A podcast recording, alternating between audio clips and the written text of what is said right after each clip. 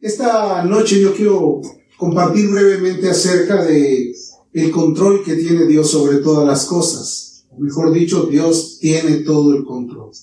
Para esto vamos a tener que venir a la escritura para poder comprender las cosas que realmente se necesitan saber. En primer lugar, yo quiero que si usted esta noche está con nosotros y tiene su Biblia, por favor, acérquese y tome un tiempo para meditar en la palabra. En el primer libro de las crónicas, en el capítulo 29, versículo número 11, vamos a leer una porción de la palabra. La Biblia dice de la siguiente manera, Tuya es, oh Jehová, la magnificencia y el poder, la gloria, la victoria y el honor. Porque todas las cosas que están en los cielos y en la tierra son tuyas. Tuyo, oh Jehová, es el reino y tú eres excelso sobre todos. Sin lugar a duda lo que está diciendo aquí es que hay una soberanía absoluta y esa soberanía proviene de Dios. Eh, es algo maravilloso lo que Dios quiere manifestarnos a través de la palabra. La palabra es el libro específico o el único material que nosotros tenemos para poder comprender cuál es la, cuál es la idea clara de lo que Dios quiere saber o quiere enseñarnos a nosotros. Hay otro pasaje, antes de que oremos, se encuentra en Isaías 45, versículo número 7. Isaías 45, versículo 7 dice de la siguiente manera, que Dios, que formó la luz y creó las tinieblas, que hago la paz y creo la adversidad, yo Jehová soy el que hago todo esto.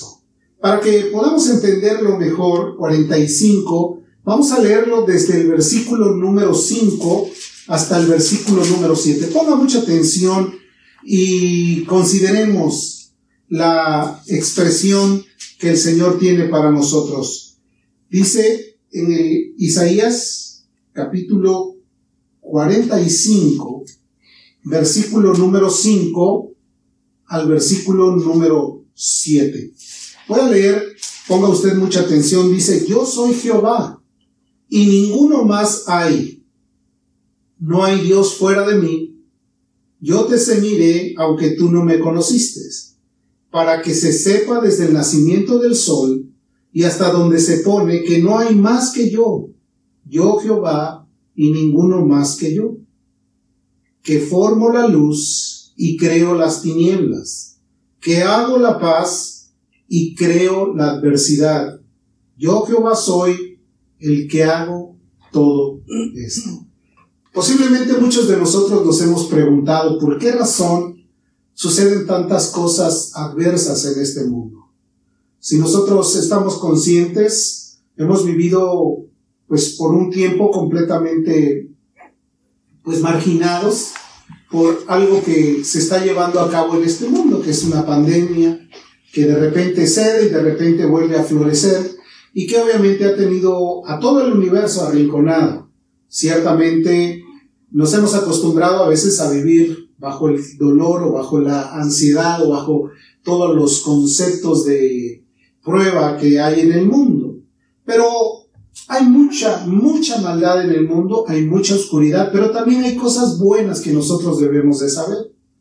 Así como dice su palabra, Dios tiene el control sobre todas las cosas. A Él no se le ha salido absolutamente nada del control.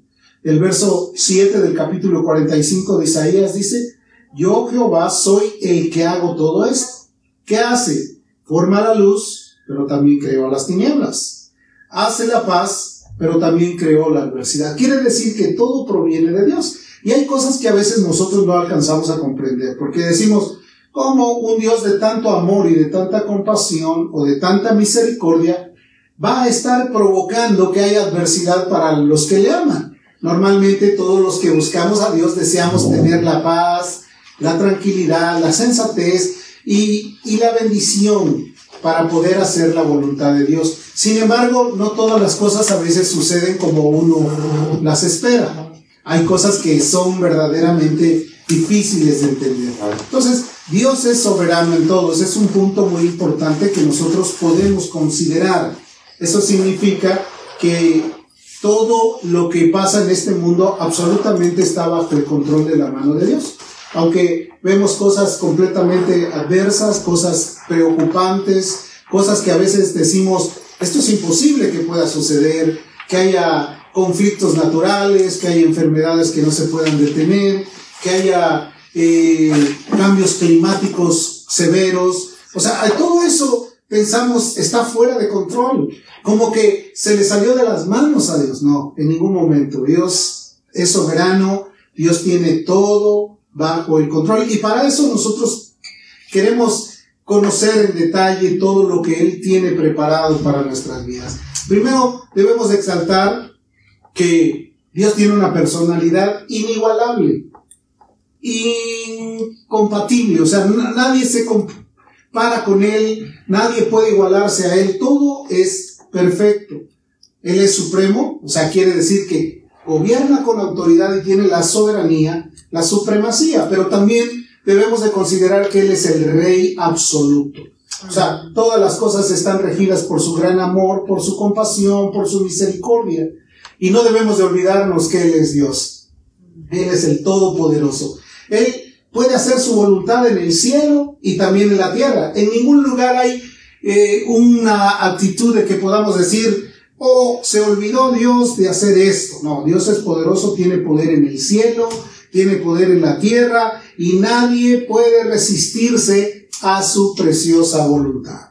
Eso es algo que nosotros debemos de considerar. Acompáñenme por favor al libro de Isaías, el profeta Isaías en el capítulo número 55, versículo 8. Le voy a pedir a mi asistente que por favor conecte el, el micrófono. Discúlpeme por se me había olvidado conectar el micrófono. Y creo que tendremos mejor calidad de volumen. Gracias, gracias. Entonces vemos Isaías 55, versículo 8 y 9. La Biblia dice, porque mis pensamientos no son vuestros pensamientos, ni vuestros caminos mis caminos, dice el Señor. Aparte también dice, como son más altos los cielos que la tierra, así son mis caminos más altos que vuestros caminos, y mis pensamientos más que vuestros pensamientos. Quiere decir que como seres humanos tenemos una limitación, a veces no podemos tener un pensamiento tan avanzado como el pensamiento de Dios.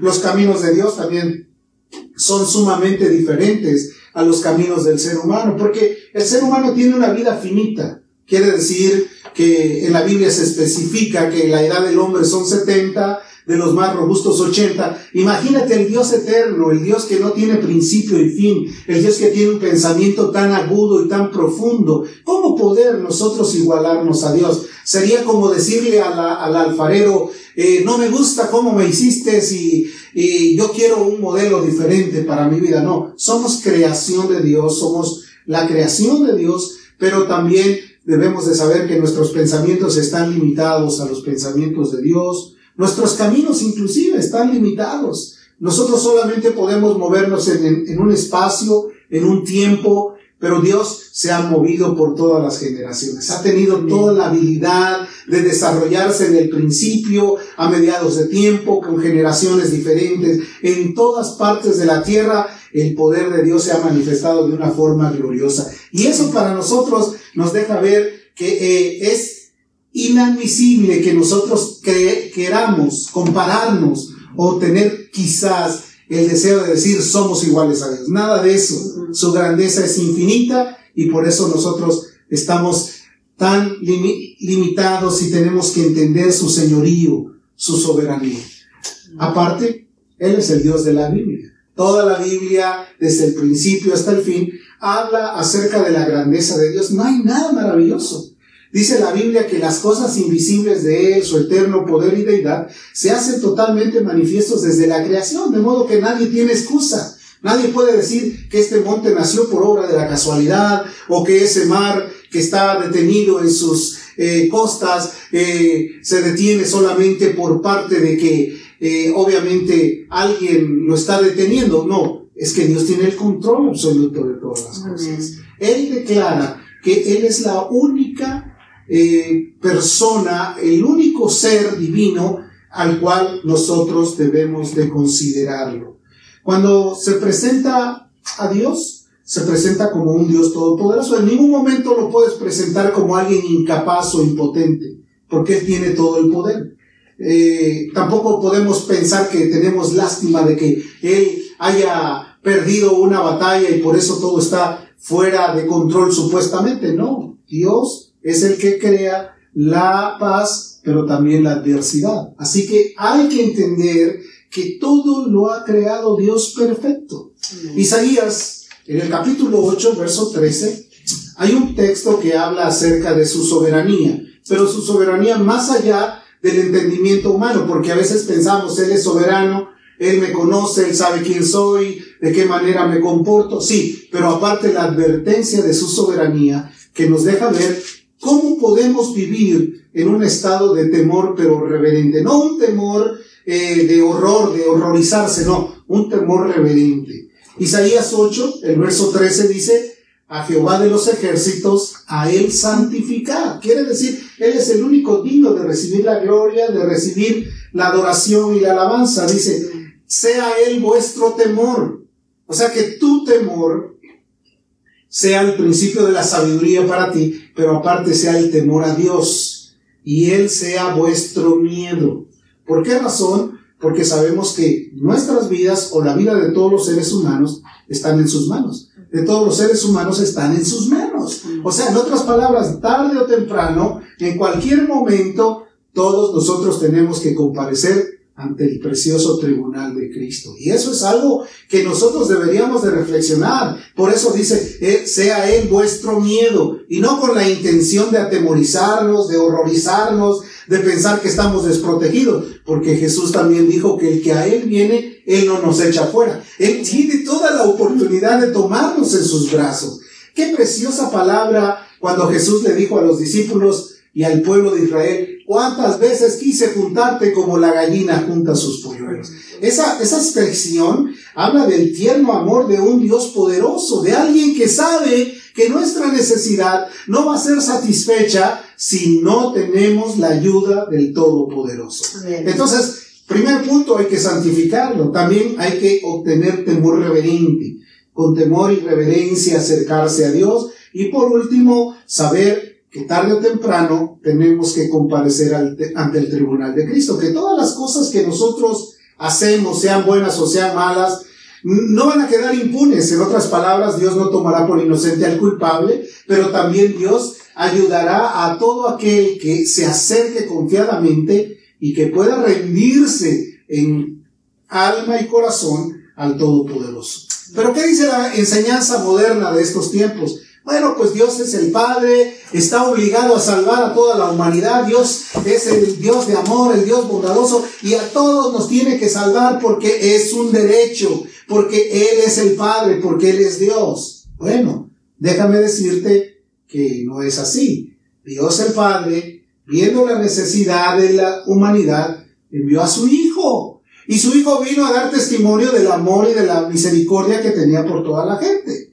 Pero también después de que Jesús fue tomado y fue a la diestra del Padre, envió a su Espíritu Santo. Y su Espíritu Santo es el consolador. Pero también dice la Escritura que cuando el Espíritu viniera, convencería de pecado al mundo. Quiere decir, la gente que no se convence del pecado es porque ha resistido realmente la presencia del Espíritu Santo. Porque aparte, Dios nos permitió tener una conciencia en la cual podemos discernir entre lo bueno y lo malo. Nadie puede decir, es que no lo sabía, es que lo hice en ignorancia, es que me equivoqué o es que se me chispoteó. Nada de eso. Todos tenemos la oportunidad de, de conocer que tarde o temprano tenemos que dar cuentas de todas nuestras obras, de todas nuestras actitudes. Pues para eso envió el Padre a su Hijo, para que Él fuera un puente entre Dios y los hombres, como dice el apóstol Pablo, eh, que solo hay un mediador entre Dios y los hombres, y ese es Jesucristo hombre. Entonces, si nosotros negáramos la soberanía de Dios o el control de Dios sobre las cosas, pues muy pronto estaría, estaríamos lejos de tener un pensamiento de Dios completamente. Estaríamos lejos de comprender que Dios es soberano. Estaríamos, estaríamos muy lejos de comprender que Dios es amor y misericordia. Y entonces podemos concluir que mucha gente ese es el gran concepto que tiene. No temo a nada de lo que Dios dice. Mi realidad sobre la soberanía de Dios no tiene ningún valor en mi mente, en mi ser, y por esa razón el hombre vive de acuerdo a sus propias expensas. No hay nadie que le llame la atención. Se han hecho irresistibles a la palabra de Dios, se han, se han hecho completamente endurecidos al mensaje de amor, de misericordia. Y muchas personas hoy están muriendo sin obtener la salvación.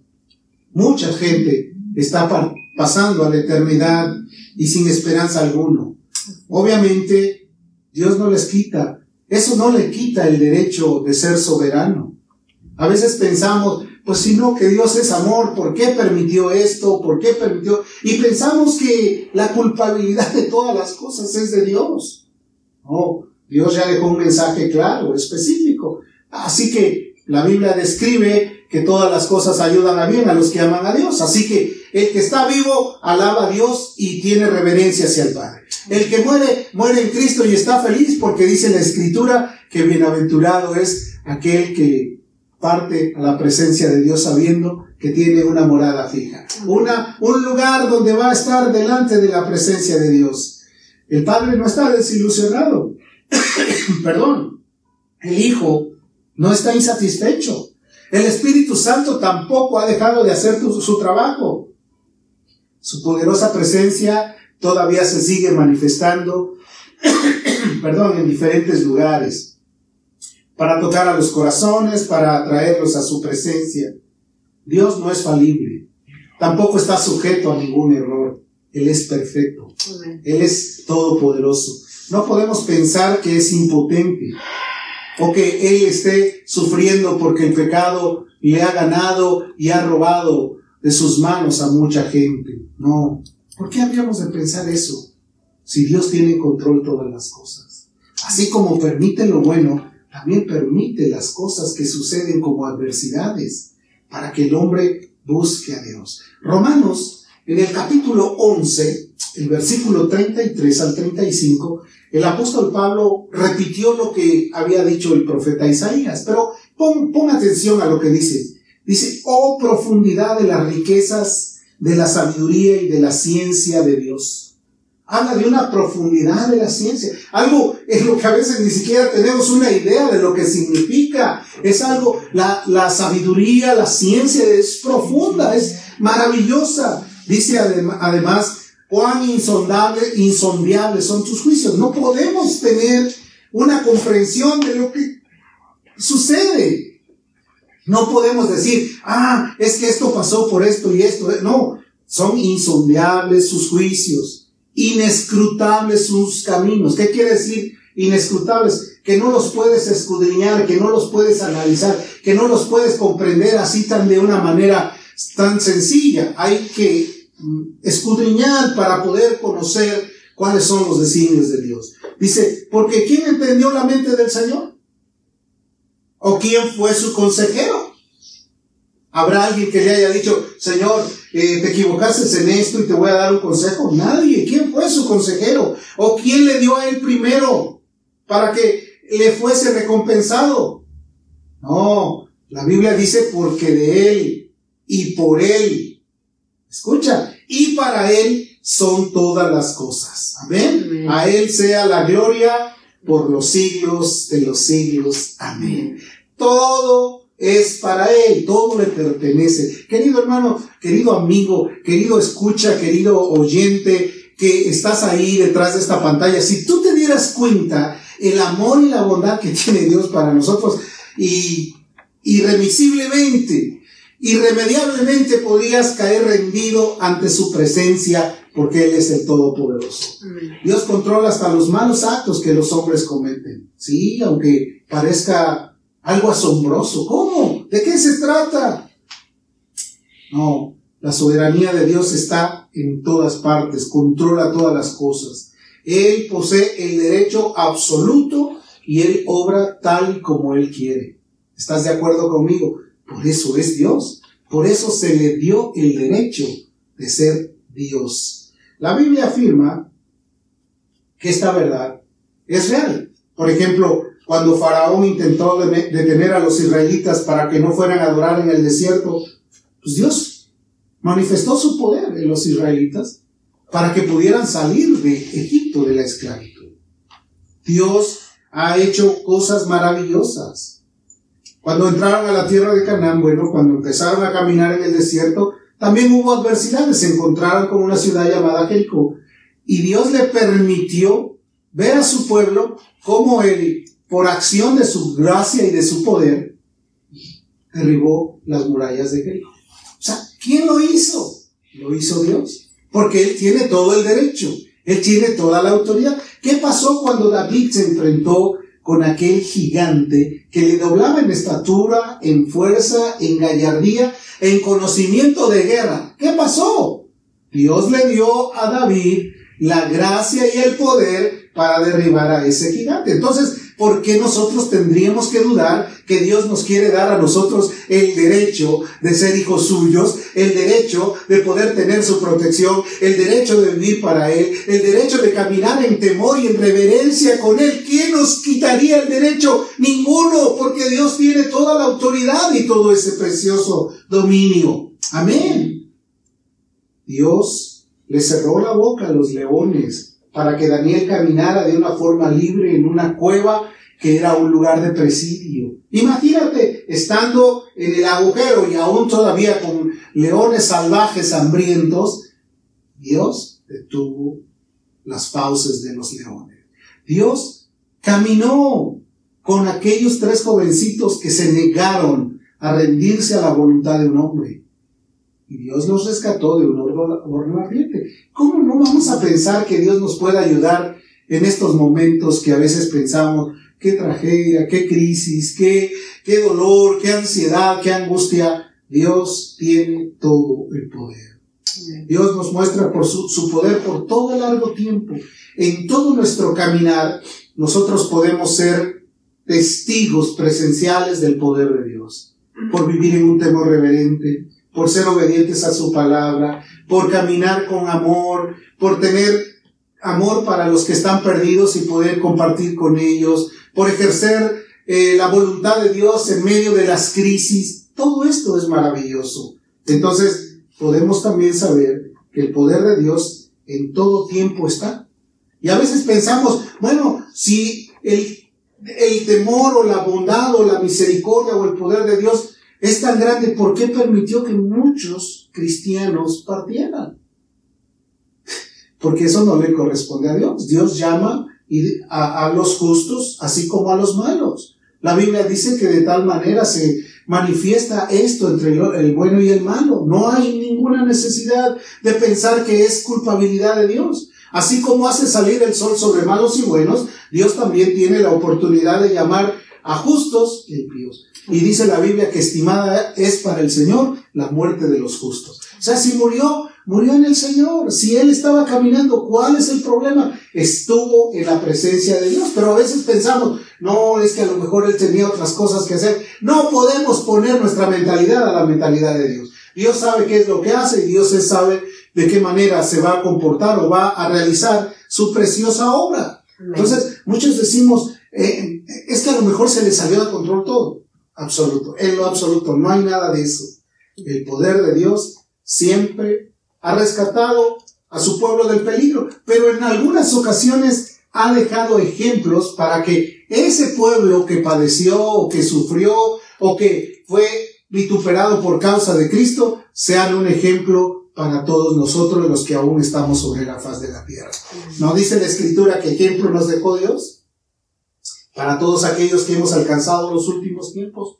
Déjame explicarte, por ejemplo, lo que pasó en el libro de Hebreos. Por el año 60, 65, antes de que llegara eh, Tito Vespasiano y que arrasara con Roma, muchos, muchos cristianos padecieron. Y de hecho fueron establecidos en el Salón de la Fama de la Fe porque padecieron por causa de Cristo. Déjame decirte en Hebreos 11, versículo 36 y 37 dice, otros experimentaron vituperios, azotes Y además de estos, prisiones y cárceles. Fueron apedreados, aserrados. ¿Sabes qué significa aserrados? Solamente alguien que conoce la labor de ir a cortar árboles sabrá que es aserrar un árbol. Agarrar una sierra y partir un árbol. Así habían sido ellos partidos por la mitad. Puestos, dice, a prueba. Los probaron, sí, en el tiempo de las mayores persecuciones, que fue en los primeros 300 años de la iglesia cristiana, muchos eran probados en su fe. Les decían, si quieres tener vida, tienes que renunciar al cristianismo. Y sabes qué? Ellos morían dignamente en la hoguera o dentro de las fauces de los animales y no negaban su fe. Fueron aserrados. Dice también, murieron a filo de espada, anduvieron de acá para allá cubiertos de pieles de ovejas y de cabras. Perdieron sus riquezas, perdieron su identidad, fueron pobres, angustiados. ¿Quién no se angustia de que no hay comida, que no hay bebida? ¿Quién no se angustia de ver que la situación se pone difícil? Maltratados, pero confiaron en que Dios tenía en control todas las cosas. Que Dios estaba como su soporte. La respuesta es que es Dios soberano y Él puede usar su poder para hacer todas las cosas. Así que, así como le concede poder a algunos, a otros les concede también el poder de padecer por causa suya. Dio a Noé, a Matusalén muchos años de vida. Dios nos ha permitido vivir en medio de tanta tragedia. Dios es soberano. Cuando Jesús llegó al estanque de Bethesda, se encontró que había un hombre que por 38 años estaba padeciendo de una parálisis. Y había una gran cantidad de personas. Dicen que todos ellos esperaban el remover el agua por la acción de un ángel. Y cada vez que eso sucedía, los primeros que caían a ese estanque eran sanados totalmente.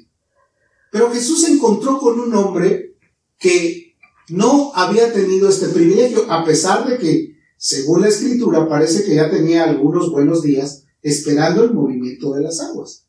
Porque cuando Jesús lo interpeló, él dijo, pues siempre que quiero, cada vez que me acerco, otros me ganan. Quiere decir que ya había intentado algunas veces.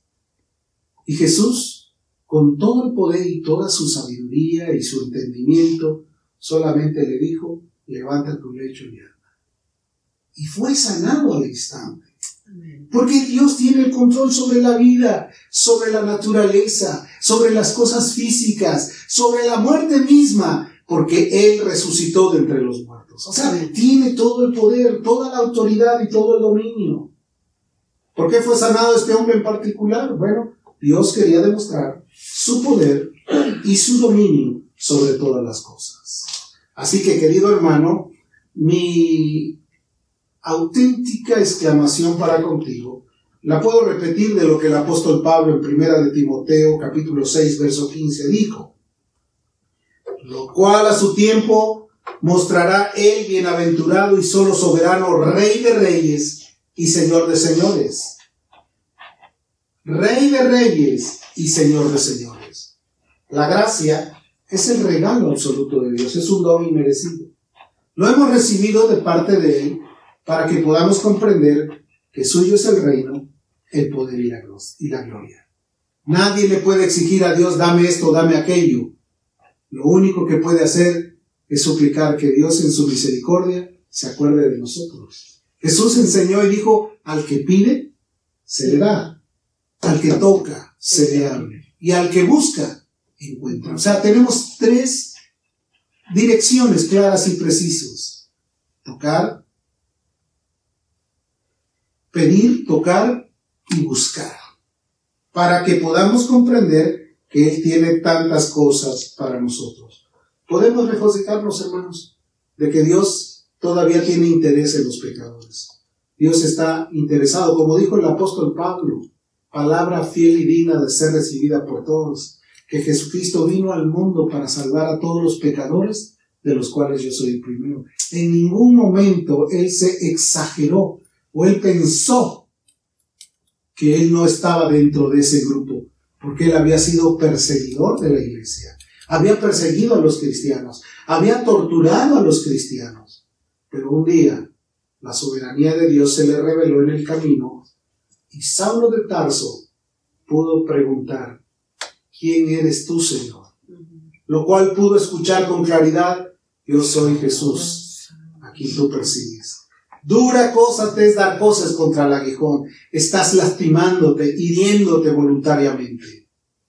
Pero vas a cambiar. Ve a este lugar, a esta dirección y ahí espera, porque yo voy a enviar a alguien por ti. Después de que llegó Ananías, oró por él y de sus ojos cayeron como escamas, porque había quedado tres días en la oscuridad, Saulo de Tarso se levantó para predicar a Cristo. Porque en ese tiempo de tinieblas y de adversidad, Jesucristo se le reveló y le mostró el camino. Tanto que Saulo de Tarso o el apóstol Pablo después fue y dio testimonio varias ocasiones delante de magistrados, delante de los judíos y delante de toda la gente para que supieran que el amor y el poder maravilloso de Dios tienen todo el control sobre las cosas. Y tiene control sobre mi vida y tiene control sobre la tuya, aunque a veces resistes a la palabra. Porque Dios es bueno y porque para siempre es su misericordia. Todo viene de Él. Todo acontece porque Él lo permite. Él va a volver y su gloria se ha de manifestar aún más. ¿Sabes por qué? Porque hasta este momento Dios es el único y fuera de él no hay absolutamente nadie. Quiero concluir aquí en Primera de Crónicas 29, en el versículo 10 y 11. Asimismo se alegró mucho el rey David y bendijo a Jehová delante de toda la congregación y dijo David, bendito seas tú, oh Jehová Dios de Israel nuestro Padre, desde el siglo y hasta el siglo. Tuya es, oh Jehová, la magnificencia y el poder, la gloria, la victoria y el honor, porque todas las cosas que están en los cielos y en la tierra son tuyas. Tuyo, oh Jehová, es el reino y tú eres excelso sobre todas las cosas. Cierra tus ojitos un momento y dile, Dios, te agradezco tu misericordia.